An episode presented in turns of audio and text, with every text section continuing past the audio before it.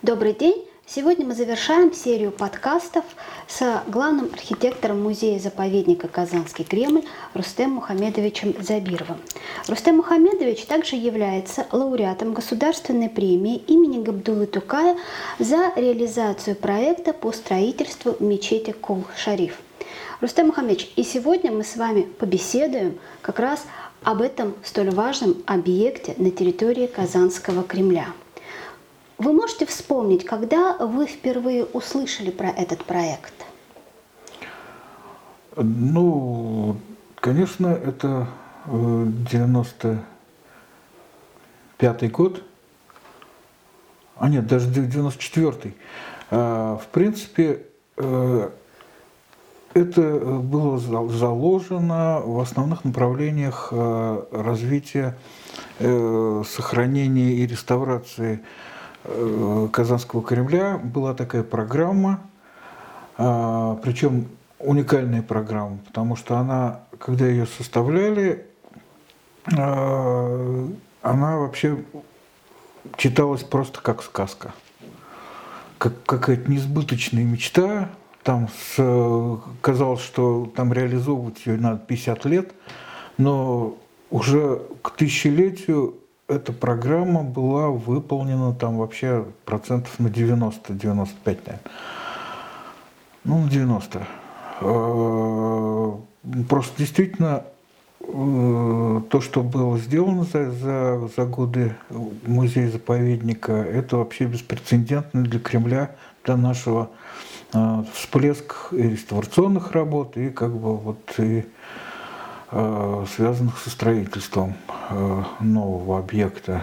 Ну, он единственный у нас, э, это мечеть Кул-Шериф на территории ансамбля Казанского Кремля. Ну вот вы пришли в Казанский Кремль главным архитектором на столь важный объект. С чего началась работа по реализации этого проекта? Началась она, конечно, во-первых, с того, что идея это появилась, да, то есть это э, Митимир Шарипович предложил ее, э, и сразу было, в общем-то, озвучено название э, мечеть Кул-Шариф, именно в память о Сииде Кул-Шарифе, который погиб, защищая Кремль и, и Казань именно здесь. Э, погиб вместе со своими учениками на крыше своего мадресе, и рядом находилась мечеть. И вот, э, то есть он был шахидом, и вот в память о нем решили возродить одну из пяти существовавших ранее на, на территории Кремля в XVI веке мечети э, именно с этим именем. Тем более, что была необходимость в создании ну, противовесом, можно сказать, э, той часовни, которая расположена вот на острове напротив Кремля, на акватории Казанки, рядом с впадением Казанки в Волгу, э, есть часовня, в которой до 20-х годов 20 века э, сохранялось на там, 4 Э, порталов входных, и над каждым из них сохранялась надпись «В честь победы над татарами в 1552 году». И татары помнили об этом, естественно, и необходим был, ну, вот когда появилась такая возможность, когда появился суверенитет, а в противовес этому мемориальный какой-то объект. 20 лет шли, шли конкурсы, а, памятники мемориале защитникам Казани, и все не могли никак остановиться, потому что действительно было сложно и место там затвердить, и вообще облик. Очень много было проектов, но президент потом сказал, хватит, э, это будет мечеть. Как бы. А какие варианты были для расположения мечети Кулшариф? Это тоже был непростой вопрос, потому что действительно на территории ансамбля, который уже к тому времени давно уже был э, объектом культурного наследия, сейчас это называется, тогда это называлось памятником федерального значения, ансамбль Казанского Кремля. И вот на сложившейся территории надо было разместить уже в современной ситуации. То есть Ясное дело, что к тому времени мы еще и не знали, где мечеть Текул-Шериф располагалась, подлинная, историческая. И поэтому, уже исходя из данной ситуации, надо было найти место. А, и э, вот Союзом архитекторов была проведена такая акция, а, был разработан такой опросный лист – Э, где предлаг, предлагалось три варианта размещения мечети Кушерев. То есть это перед тем, как объявлять конкурс. И э, были предложены три места. То есть это одно, значит, место, это на территории Спас-Преображенского монастыря, там, где сейчас у нас площадка, где проходят выставки. Э, другое место возле Благовещенского собора, так как э, ну, историки сходились на том, что где-то там и располагалась историческая мечеть Кушариф. Э, и третье место на территории двора юнкерского училища. И эти опросники были распространены среди экспертов э, разных профессий. То есть это ведущие деятели культуры, э, то есть там были и скульпторы, и художники, и э, писатели, и а вы помните, музыканты. Ну, сейчас я не буду как бы отвлекаться долго, потому что и политики, и историки, и археологи, в общем, очень широкий круг был задействован. Э, и как бы среди них распространена эта, э, эта анкета.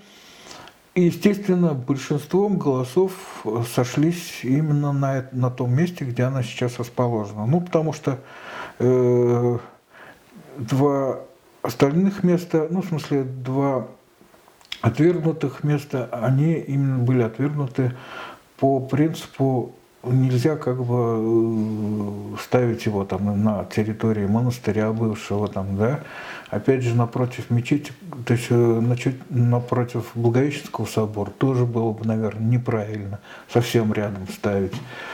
Ну и, в общем-то, э, такая удачная территория. Самая удачная территория получилась это двор Венкерского училища, потому что это, во-первых, там поблизости нет и э, православных объектов, и во-вторых, это территория довольно-таки замкнутая, свой двор, э, и исходя из того, что мусульманский календарь передвигается по отношению к григорианскому, и все равно время от времени в какие-то моменты сойдутся основные праздники Э, мусульманские и православные.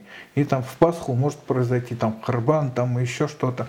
И тут вот как бы совершенно независимые территории. Вот юнкерское училище совершенно независимая территория, и крестный ход совершенно спокойно может пройти по, улице Шейкмана, а э, молебен может проходить во дворе юнкерского училища. То есть вот на этом остановились вместе. Но после того, как выбрали место, э, там археологические раскопки проходили. Они проходили до того, как вы определились с местом или после? Э, до...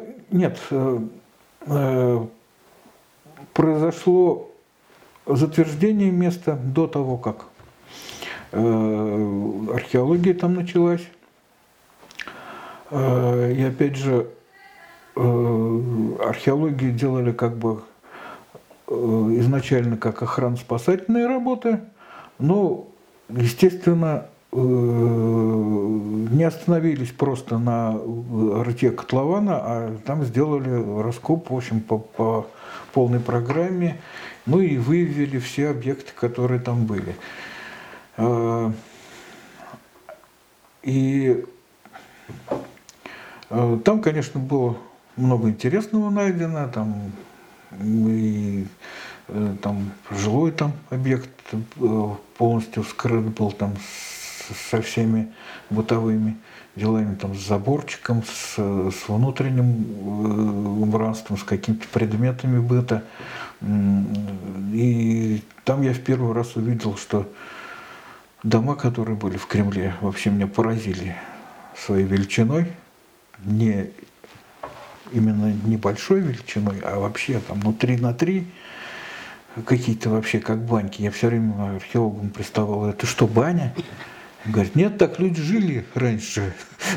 Это действительно 3 на 3, и причем еще не, не из очень больших э, бревен, то есть это вообще по нашим понятиям какие-то жерди вообще. То есть это примерно современная хрущевка, кухня на современной хрущевке. Да, это вот величина из кухни, наверное. Но там они жили, получается. И потом я уже, когда делал реконструкции, я столкнулся с, э, с реконструкциями жилья того времени. Это действительно, э, они развивались больше, наверное, даже в высоту, потому что э, в сущности житье их там было такое, что они там только ночевали. И поэтому площадь была минимальная, и она разбита была по высоте палатями в нескольких уровнях. И там печка стояла, естественно. Ну и там, я не знаю, в лучшем случае погреб какой-то там был. Вот. И э, ну и кроме этого было много и других объектов там обнаружено, и вот там э, подземный ход, о котором я рассказывал, лаз вернее, да, рядом там находился, который выходил за, за пределы Кремля в случае осады. Ну, в общем, э, территория была изучена. Хорошо, а следующий этап наступил, когда нужно было определиться, как же будет мечеть выглядеть. Как проходил этот этап работы? Ну, этот этап, он, во-первых, э, был очень сложный и такой многоступенчатый. Э, естественно, началось это все с, с конкурса. Причем сразу решили конкурс сделать международный. Э, очень большой как бы вклад в организацию конкурса внес э, тогда замдиректора по науке Халитов Ниас Хаджиевич. Э, и, э, естественно, все это проходило под эгидой Союза архитекторов Республики Татарстан. И, конечно, под патронажем первого президента Митимира Шариповича. Шаймиева. Э, ну и он опять же проходил, получается, в несколько э, стадий.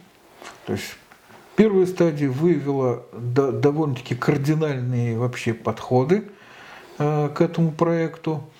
А были какие-то условия вот для того, чтобы участвовать в этом конкурсе? Мог любой архитектор из любой страны или были какие-то ограничения? И какие непременные условия были для того, ну, как должна была выглядеть эта мечеть?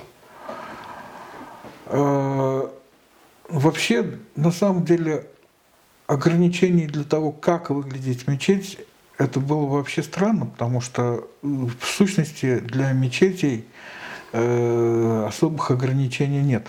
Стоит только посмотреть, какие они вообще у нас э, в мире э, мечети, как они выглядят – это такое разнообразие, да.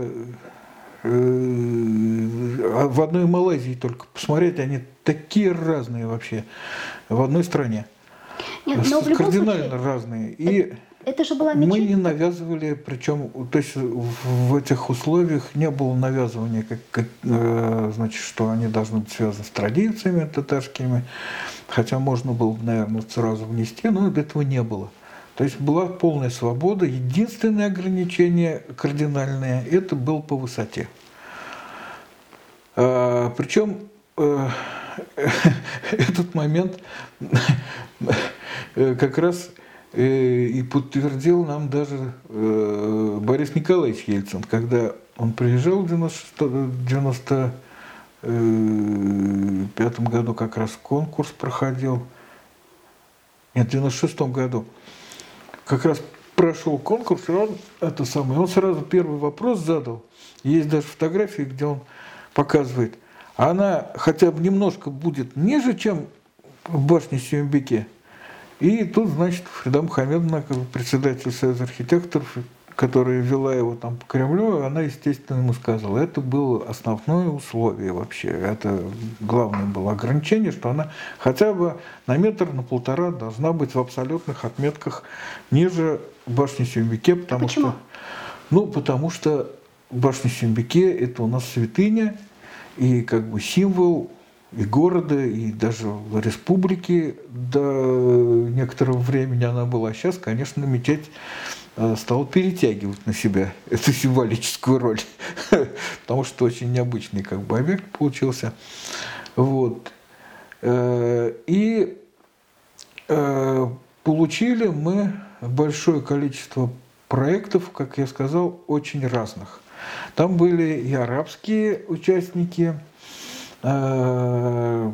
несколько проектов, Э, турецкие были, естественно, вот в синановском стиле, как они любят это делать, и впоследствии они много таких синановских мечетей настроили и в Казахстане, и в Кыргызстане, и в Туркмении, ну, везде, даже в Грозном. Э, мечеть, которую построили, они совершенно турецкая. И это вообще, конечно, культурная экспансия. Этого мы боялись больше всего. Э, и, конечно, стремились к э, своеобразию и э, к какому-то все-таки, чтобы в нем проявился татарский менталитет, именно вот какая-то татарская архитектура там должна была присутствовать. И Айдаров Сэр Сидикович участвовал в этом конкурсе, у него тоже там был был проект, который, в который он вложил свои пять компонентов, которые он там выявлял. Э, и было, были, как я уже сказал, довольно-таки кардинальные подходы к этому проекту, очень интересные были проекты. Один, который у нас проходил во время конкурса э, под условным названием «Расческа», это Э, это значит э, куб, который должен был символизировать Каабу. И, значит, вокруг него по дуге стоял пять минаретов, как пять столпов ислама. Но он потом вылился вообще в ну, слишком кардинальный подход, потому что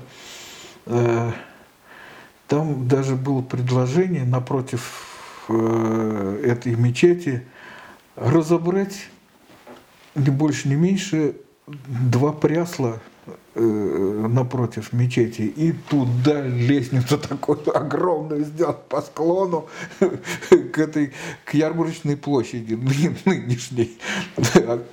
Просто колоссальная там лестница такая туда спускалась. Ну в общем вот такие кардинальные были подходы. Э, был вариант с разновеликими минаретами. Вот э, Главин там предлагал тоже такой интересный, как такой Диснейленд некоторый. Э, был вариант, который мне тоже нравился очень. Он проходил под условным названием «Лампочка», потому что купол у него был стеклянный, но зато такая была чудная архитектура, то есть это такая смесь вообще Э, какой-то африканской даже, э, какой-то архитектуры Гауди, то есть это вот как песочный такие, песочный замок. Рустам Шамсутов делал такой проект, вообще, ну, очень красивый, получился необычный. И, но победил в этом конкурсе проект Э, даже больше концепция вообще, вообще во-первых, использования этого, этой площадки, потому что, ну, например, Шамсутов э, для того, чтобы максимально использовать площадь, потому что площадь тоже становится мечетью в определенные праздники, да, естественно, ну, и тем более, что там есть условие, что за михрабом уже как бы нельзя молиться. Или если молящихся надо там как бы расположить, тогда выносной михраб еще делается дополнительно. И тогда можно э, как бы за этой линией э, размещать молящихся. А он максимально придвинул ее к стене, почти верхом на стену посадил этот объект – и зато практически вся площадь юнкерского училища использовалась именно как мечеть, как пространство для моления. Тоже интересное было решение, но она, э, ну как бы вот учитывая то, что она на стене, на, э, то есть вот высота стены, потом еще высота э, откоса кремлевского, и то есть она там вообще становилась огромной и как бы давлела там а над Кремлем. И поэтому вот это решение, когда она была посажена в середину э, двора, еще симметричными, там первоначально было симметрично два фланкирующих небольших объемчика, такие на музолечки похожие, э, по торцам юнкерского училища, то есть симметричное такое решение – и тем более, что она была задвинута все-таки от стены, и э, когда мы снизу смотрим, она так немножко становилась ниже, потому что это было важно, чтобы, э, чтобы объект не подавил Кремль. Вот. Но ведь у вас же, насколько я понимаю, тогда двор юнкерского училища был полностью засыпан землей, то есть вы срыли часть холма. Да? Э, ну, нет, холм холм не срывали, там просто, э, можно сказать, вернули его первоначальные э, вертикальную планировку первоначальную, потому что там действительно этот перепад был, который сейчас там есть. И на этом перепаде даже они как бы его использовали, э, Юнкерское училище, там сделали тир. Там, Военные? Да, для юнкеров. Там был тир в этом перепаде, и там даже был подземный ход сообщающиеся с юнкерским училищем. Но там же было еще одно здание стояло. Да, там была котельная, и, значит, еще там гараж к ней был пристроен. Нет, большое, высокое, трех-четырехэтажное здание. А, ну да, уже напротив юнкерского училища был, э, была казарма. Угу. Огромная, э, четырехэтажная, каждый этаж там вообще под 6 метров, она была огромная и вообще стеной стояла. Ну вот как бы э, его спасти не удалось, его все-таки разобрали. Э, и вот от него осталось сейчас э, вот это вот уширение стены прясла, в котором сейчас идет вот сувенирная торговля расположена. Это вот то, что осталось от этого корпуса.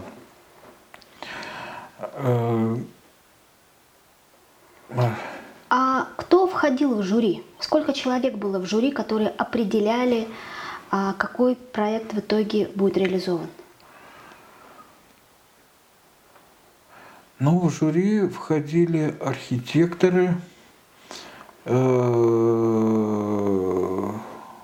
политики, ну, там и Хакимов там, естественно, был, и и членом жюри, естественно, был и Митимир Шарипович, и, по-моему, Исхаков тоже, мэр города тогда. В общем, тоже была такая довольно-таки разнообразная, но в основном архитекторы. А вы помните, Митимир Шарипович, за какой проект был? Э, Митимир Шарипович как раз есть даже фотографии, где они рассматривают вот этот макет, на котором в итоге остановились? Э, остановили. Нет, э, первое решение было тогда еще мечеть выглядела совершенно по-другому. То, что вот Айвар Сатаров делал там с Сафроновым, она выглядела совершенно по-другому. То есть это был такой куб, опять же, который намекал на Каабу. Э, с четырьмя минаретами по углам, в середине купол. И вот, как я говорил, уже два небольших объемчика фланкирующих. Кстати, а. почему отказались от второго здания? Где сейчас находится памятный ну, камень? Вот туда поставили памятный камень, ну и как бы, ну вот сейчас трудно сказать уже, почему полностью не реализовали этот проект, ну потому что вообще проект изменился. Э, ну вот когда да, остановились именно вот на этой концепции размещения такой осевой и э, симметричной, э, полного удовлетворения еще не было, и как бы э, стали, значит, вот работать, ну, так как время э, не ждет, значит, уже э, начали проект рабочий делать. Но параллельно шла, продолжалась работа над проектом мечети. Не было удовлетворения от его внешнего вида. Вот это кубического? Да. Во-первых, он был очень крупным. А, и вот такой лапидарный, простой такой объем, а, очень крупный, который, значит, э, всех очень архитекторов волновало то, что он начинает давлеть над Кремлем. И э, вот над этим авторским коллективом бились очень долго, э, пытались их подвигнуть с каким-то кардинальным переделком облика. Э, они, конечно, его меняли, там, значит, вот как-то его там фасад этого куба то так делали, там, то такой портал там к нему приделали, то щекой, там, то врезались в него, там, то еще что-то. Но основной объем не менялся. И, конечно, трудно было с ними работать, потому что они э, преподаватели э, нашей, э, нашего КИСИ тогда, архитектурного факультета, опыта у них практического, практического опыта у них не было, каких-то до этого серьезных построек у них не было построено, и поэтому, тем более преподаватели вообще к критике не привыкли. У них профессия такая, то есть это они в высшей позиции все, все время находятся, и поэтому очень сложно с ними спорить. А тут вот 10, 10 градостроительных советов их увещевали, что надо двигаться, как-то изменять это. Но вот позиция у них была такая, что все, мы победили в конкурсе, вы нам тут вообще это самое. То есть работать они не хотели? Нет, они работали, ну, как бы определенным образом. Они его меняли там что-то, да, но... Кардинально ничего не менялось? Кардинально не менялось. И потом уже главный архитектор тогда все-таки э, принял решение кардинальное, что нужно все в помощь им, значит, провести еще один конкурс. Но вот из более 20 проектов, которые были поданы на суд жюри, отобрали итоговый проект, и что с ним стало? Ну вот, как я говорил уже, э,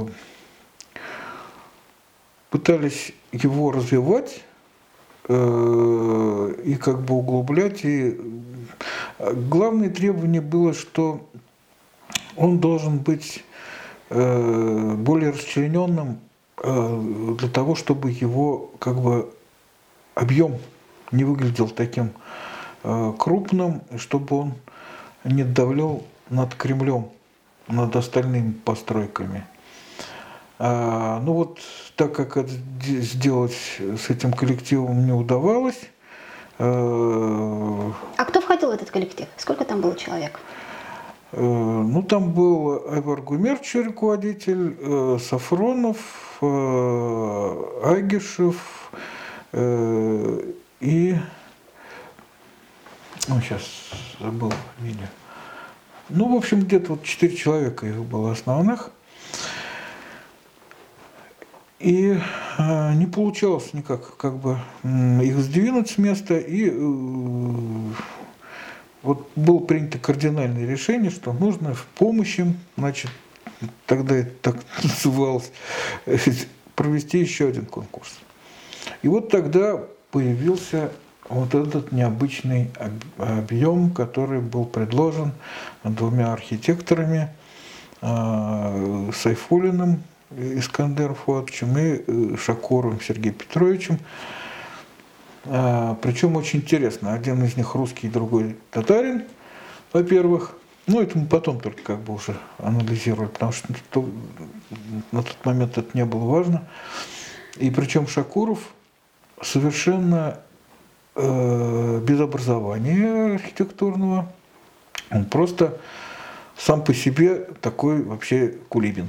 Талантливый человек. Талантливый человек, да, и во многих отношениях. То есть он до этого прошел там все строительные профессии ручками, потом занялся э, столяркой, э, уникальные вещи делал из дерева, и потом решил заняться архитектурой.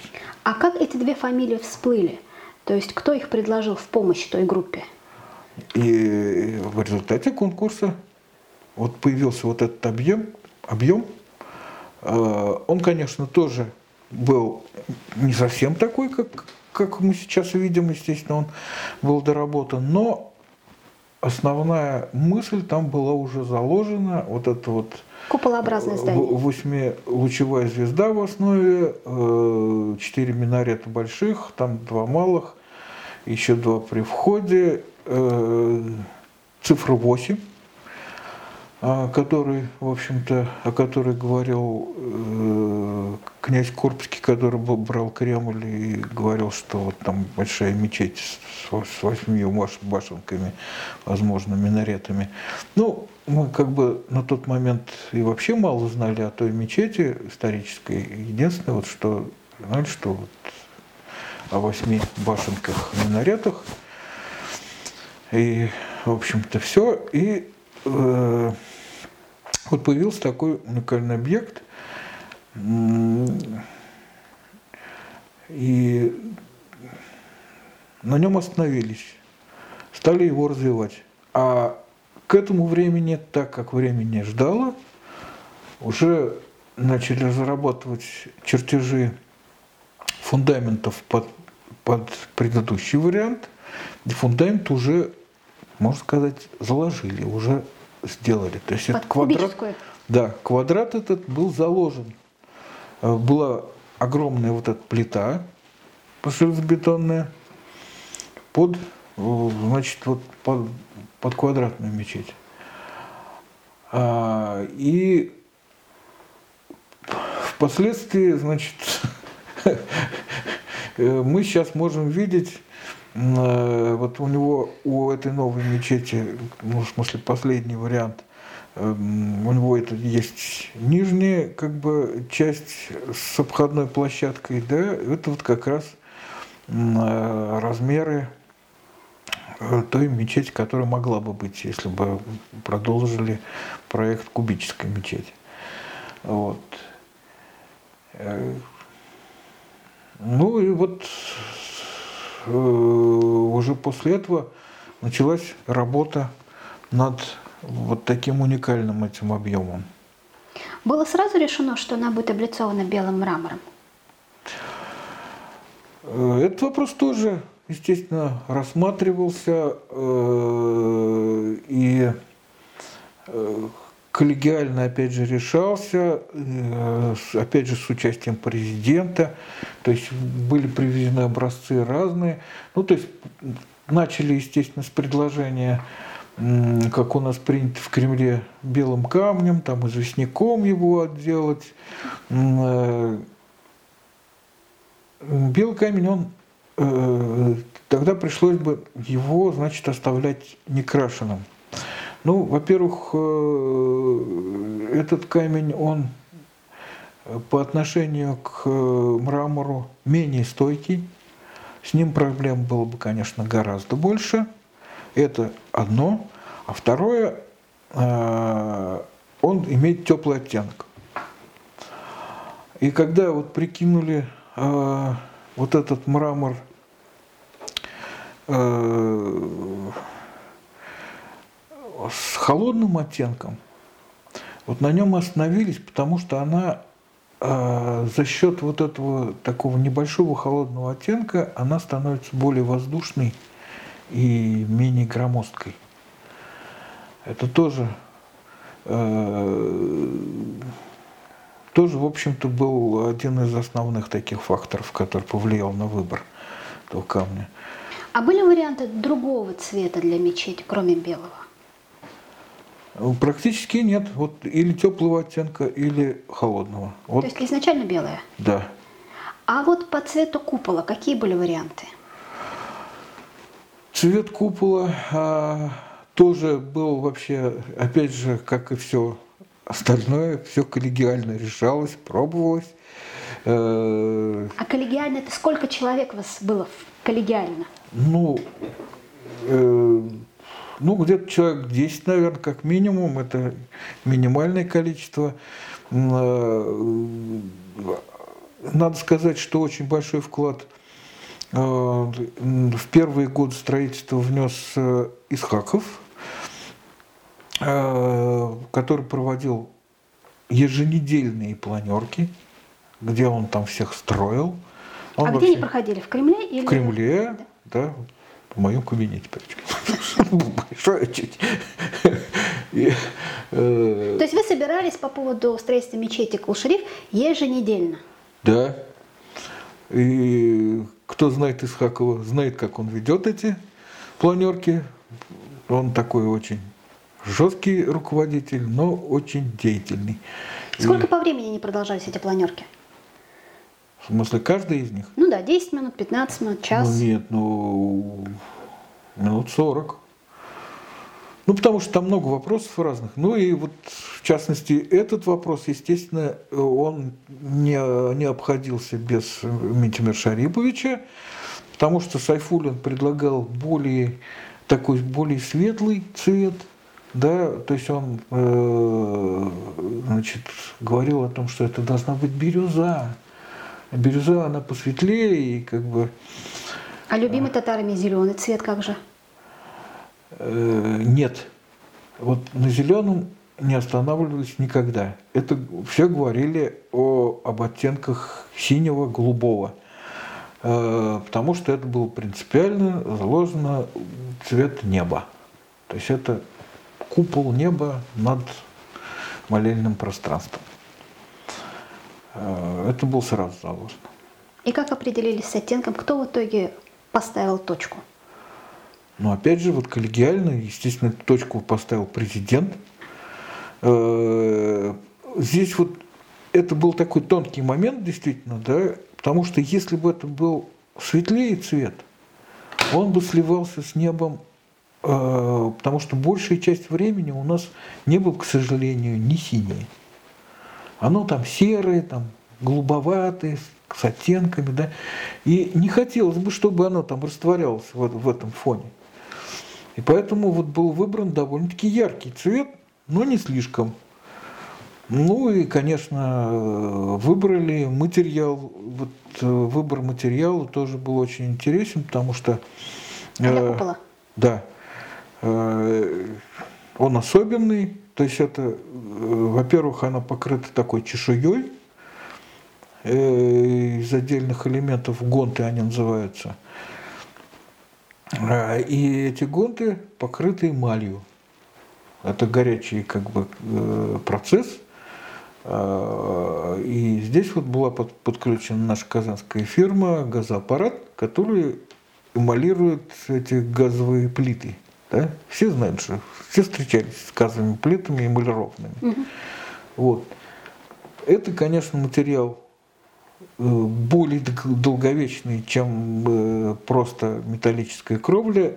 Если бы это не было металлической кровли, нам бы ее уже за, за это время, вот э, за 15 лет, пришлось бы, я не знаю, может даже не раз поменять. А это стоит и стоит, и будет стоять долго. Но у нее есть свои как бы, сложности, потому что э, этот материал только единственное у него э, особенность, что его нельзя пригибать, ну как бы э, изгибать. Угу. У него не должно быть напряжения, потому что иначе он там начинает эту эмаль отстреливать. И поэтому тоже было непросто. Там сначала, значит, есть э, бетонный купол, второй, чем сначала один купол, потом другой, второй бетонный купол, потом, значит, он деревом обшит, и на это дерево э, этот гонт сначала не крашеный прикрепляли для того, чтобы он там, значит, уже изогнулся как надо, отстоялся, потом вот его сняли, причем он тоже там нескольких типа размеров, он как бы размеры у него чем, чем, чем выше чешуйки, тем мельче. То есть это тоже очень непросто. И, и вот его сняли, и потом эмалировали, и уже эмалированные устанавливали на место. То есть это прям технология, которую отрабатывали э, во время строительства. Мечети все это придумывали. Да, да. То есть вот стояла как бы производственная задача, и каждый раз э, нужно было эту задачу решить. Да, конечно, привлекали там большой круг, э, широкий круг специалистов в разных областях. А, э, Рустам Мухаммедович, а когда к строительству мечети а, подключилось духовенство? Вот на каком этапе? То есть мы с вами говорим про археологов, про архитекторов, про ученых, про политиков. Э, ну, духовенство, во-первых, у нас как бы представитель духовенства был в фонде мечети Кошериф. Ну, надо вспомнить о том, что с самого начала, э, когда прошел конкурс и э, началось строительство, были э, организованы два фонда – так как параллельно шла работа над реставрацией Благовещенского собора, ну, одним указом президента было решено, значит, реставрация Благовещенского собора, главного кафедрального собора республики, и, значит, возрождение мечети Кушарев. Был создан э, два фонда. Реставрация Благовещенского собора и, значит, возрождение мечети Кушарев. В этом фонде естественно, э, были представители мусульманского духовенства. Нам повезло, я считаю, что это был Зафар Хазрат. Они проводили а, огромное количество мероприятий все время а, для сбора средств на строительство. Потому что это действительно была вообще, можно сказать, всенародная стройка. Э, они устраивали концерты благотворительные, там передачи там, значит, э, на радио, на телевидении для привлечения средств. Ну и, в общем-то, все в республике знали, что у нас строится главная мечеть в, в Кремле. И действительно, средства поступали немалые, э, потому что, начиная со, с бабушек, которые приносили там, неважно сколько, совершенно неважно, Э, все они у нас были зафиксированы в книге памяти. И вот открывает книгу памяти, можно увидеть, что там какие-то бабушки 10 рублей принесли, там кто-то 100, кто-то 1000. И, естественно, были крупные э, спонсоры, э, предприятия, там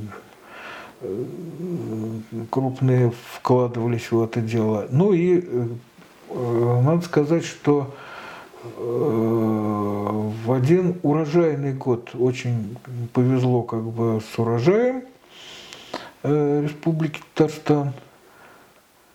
Это какой?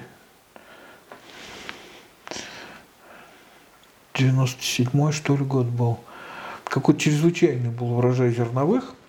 И, значит, президент предложил, значит, собрал там как бы представителей сельского хозяйства татарских э, деревень, там, значит, и русских, и предложил им, значит, вот часть зерна отдать на, на реставрацию Благовещенского собора и э, возрождение мечети Кулшариф.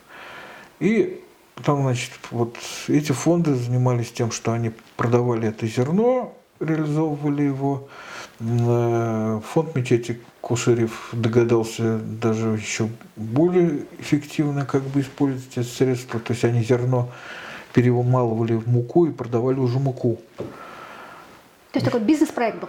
Ну, да. Ну, как бы надо было эффективнее использовать эти деньги. Вот такое дело.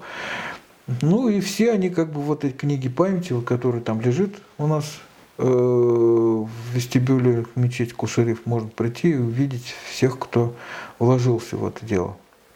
Рустам Мухаммед, еще очень важный вопрос. Когда строится мечеть, очень важно определить направление на Мекку. Вы помните, как это проходило? Ну, конечно, это тоже был один из важных вопросов проектирования. И Нес Хаджич, естественно, настаивал Халитов чтобы оно у нас было образцовое. Идеально. Образцовое в этом плане, и поэтому э, заказали э, вот эту работу э, нашему астрономическому обществу при Казанском университете. И они выполнили, причем это такая работа очень непростая. То есть это направление на Хаблу, то есть это направление на Мекку, на Каабу. Это надо было соединить точку, э, где строится мечеть Кушериф, и точку, где находится Каба. Причем это еще на сфере, да, то есть на земной шар. И на сфере надо было найти это направление с максимальной точностью. Э, ну, вот я не знаю, было ими разработан алгоритм, ну или вообще ну, во всем мире, в принципе, такие работы делаются, когда строятся мечети новые. Ну, не всегда, может быть, как бы с такой точностью, но нам они эту работу сделали, сделали с точностью, это направление дали с точностью до тысячных долей, э, даже не градуса, не минуты, а секунды. Вот. И тут такой был забавный момент при, при разбивке мечети. Э, Что значит при разбивке? Ну, разбивка – это на месте размечается будущий объект. То есть забиваются колышки. То есть это когда вы строили вот этот куб?